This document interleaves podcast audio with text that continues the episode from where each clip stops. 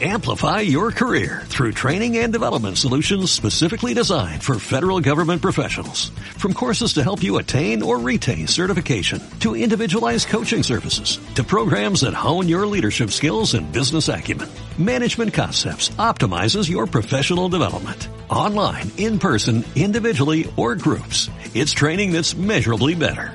Learn more at managementconcepts.com. That's managementconcepts.com. Bienvenido a Aprender a Programar. Un podcast dedicado a todos los que desean aprender del fantástico mundo de la programación. En cada episodio, un alumno que realiza su formación en luisperis.com para convertirse en programador en tan solo seis meses, te ayudará junto a Luis Peris a que aprendas un poco más en cada podcast.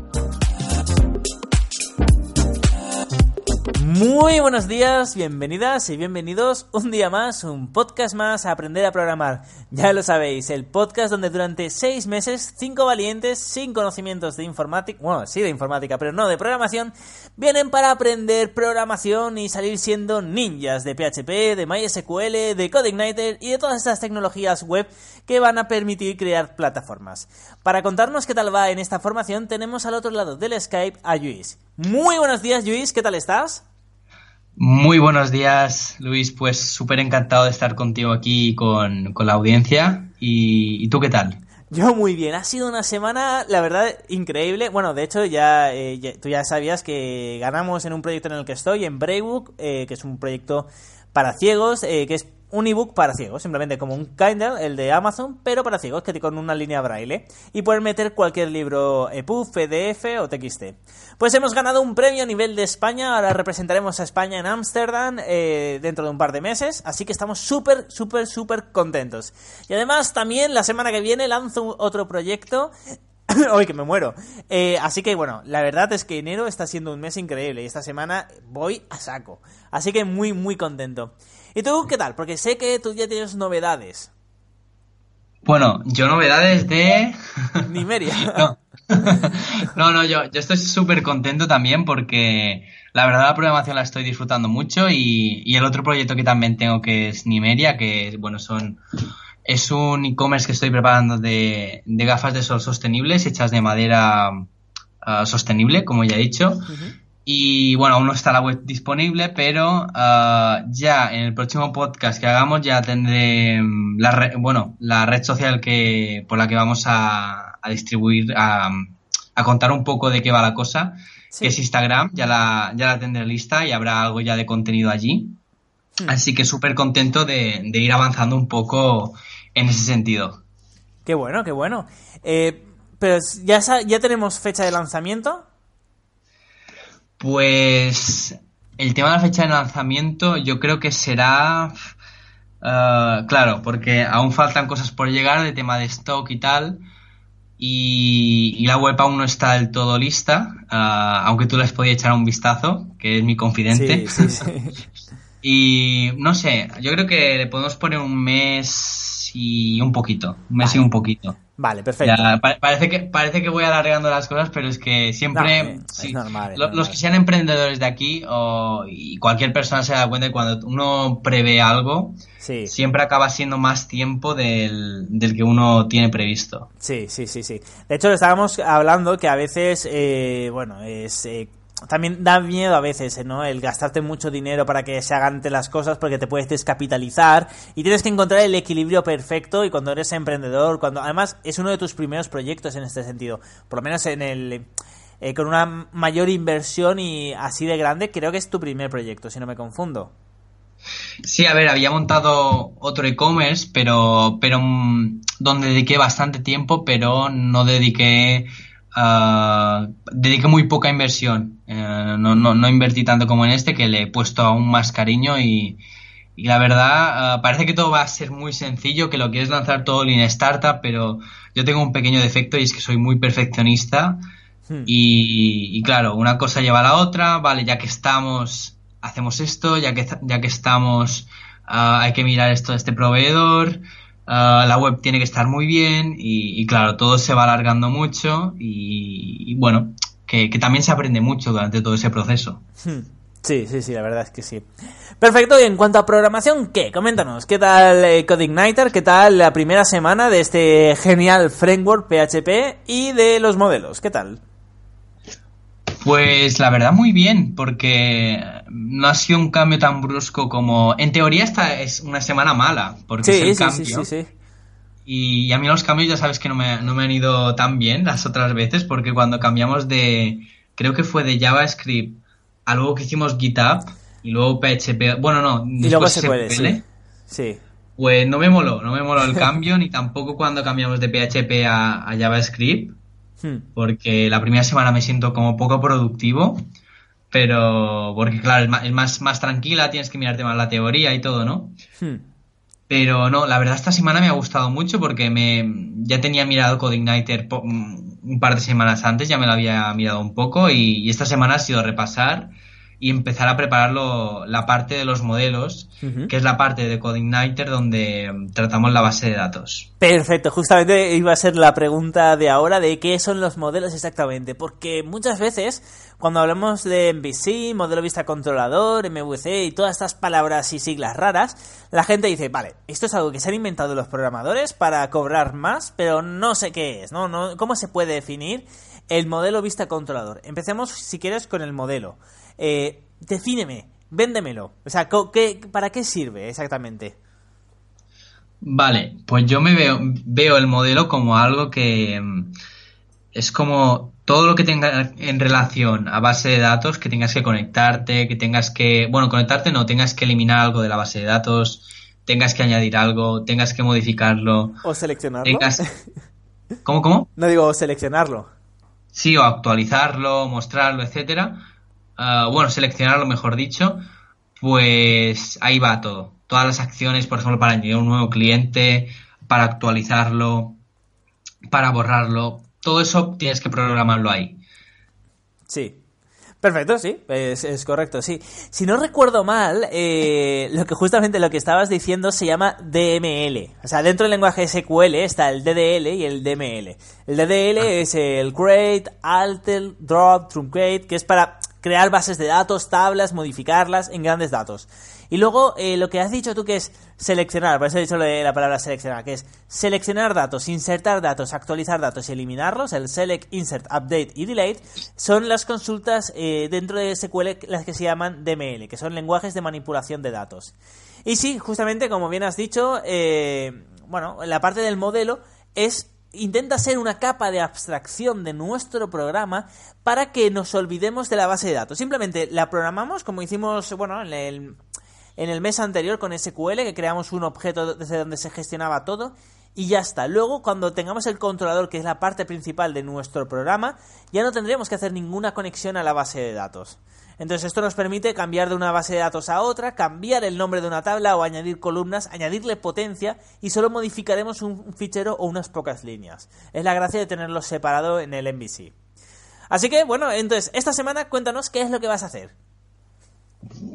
Pues esta semana ya toca programar esa parte porque solo tengo eh, como la lista de modelos. Uh nuevo cliente, actualizar suscripción, etcétera, que, que, esto va a ser para un CRM enfocado a los gimnasios, que ah, por si, ya, por si no, lo habíamos dicho, no lo habíamos verdad, dicho. Coméntanos, ¿de, qué iba la idea? Perdona, tienes razón. No, básicamente es un gestor de clientes para enfocado a gimnasios, para gestionar suscripciones, para ver estadísticas del gimnasio. Y algo súper interesante que queremos implementar también es ver las horas de visita de los clientes para saber en qué horas el gimnasio está más lleno, alguna manera de desestacionalizar eh, la afluencia del gimnasio. Y creo que puede ser muy útil para alguien que tenga un gimnasio, pues hemos visto pocos, pocos CRMs ah, especializados en ese sentido. Sí, sí, sí, sí. Sí, que además creo que va a estar bastante interesante.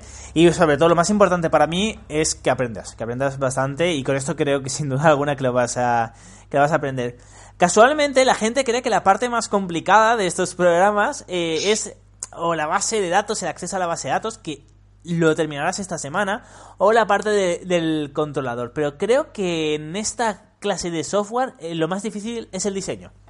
A mí no me gusta el diseño y a los programadores no nos suele gustar el diseño y juntarlo, hacerlo bonito, que sea todo muy eficaz, es, es, la parte más aburrida quizá y la menos divertida. Y por eso creo que es la parte que más nos costará, porque por el resto, aunque parezca complicado, si lo estructuramos bien como lo has hecho en diferentes modelos, no vas a tener ningún, pro, eh, ningún problema con la programación.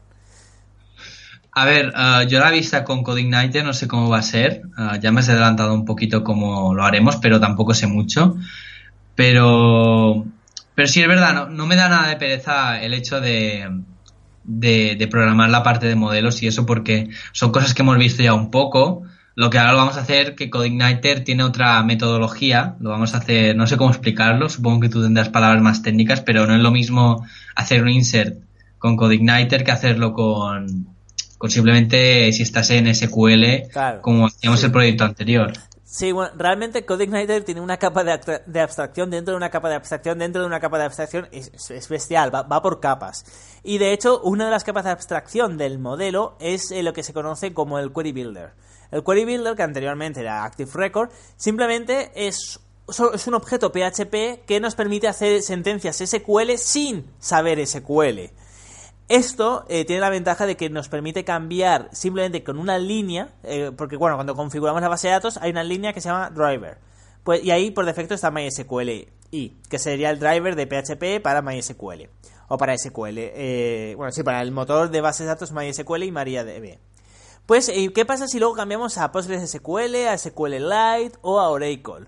Pues simplemente cambiando esa línea, puesto que no lo hemos programado en SQL, sino en Query Builder, cambiando una sola línea podríamos cambiar de base de datos.